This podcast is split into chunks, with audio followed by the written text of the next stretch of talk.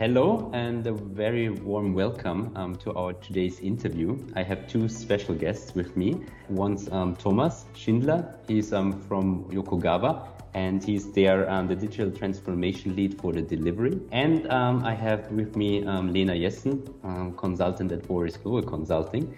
And today we will talk about how um, Yokogawa plans to transform itself by help of um, new methods, new methodologies, also for working and collaborating um, together. Thomas, would you like to introduce Yokogawa a little bit? Yokogawa is uh, one of the biggest supplier of industrial automation solutions, yeah, with a headquarter in Japan.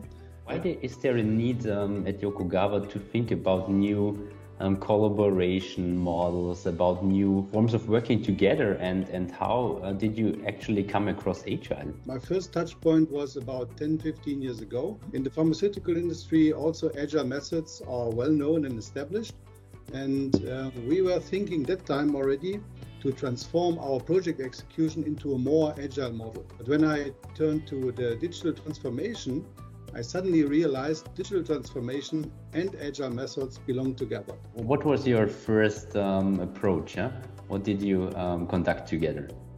We started off with trainings, just in general about agile mindset, agile basics. What does it mean to work in an agile way? What are the agile well values, principles? What are just the general ideas behind this new collaboration? Um, idea how to communicate in a completely new way. So then we had a deep dive with the product owner training.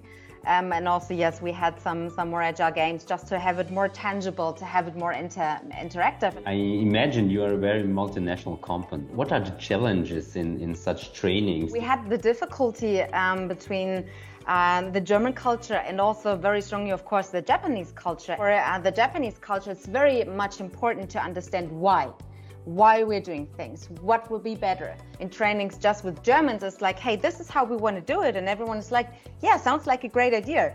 And um, in our trainings, it was really more about, hey, what is really changing? What's mm. in for me? What's our benefit? The spirit in the company Yokogawa was really uh, sparked again by the workshops. Cool. I realized quickly when you combine the agile mindset with the spirit of Yokogawa and with all the frameworks and tools and techniques of agile, can bring the company forward. At what point in, in time did you did you understand there might be the need of um, working also on the context, working on let's say on the environment um, your projects are actually um, placed in? I think this was a floating process.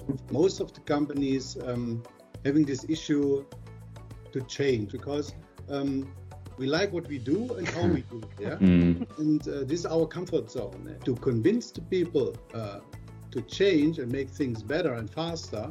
Uh, this uh, was what became very clear for me. So at the beginning, it was just really a small core team.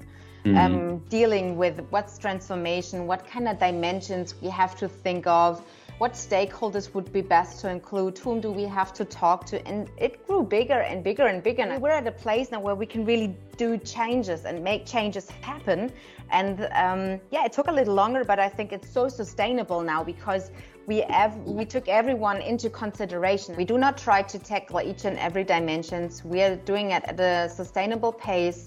We're looking at the right stakeholders we need, and we do it step by step. Thomas, what are the biggest achievements so far? About uh, the digital transformation team for delivery, mm-hmm. and we achieved is a deeply or intrinsically motivated team uh, working on on targets.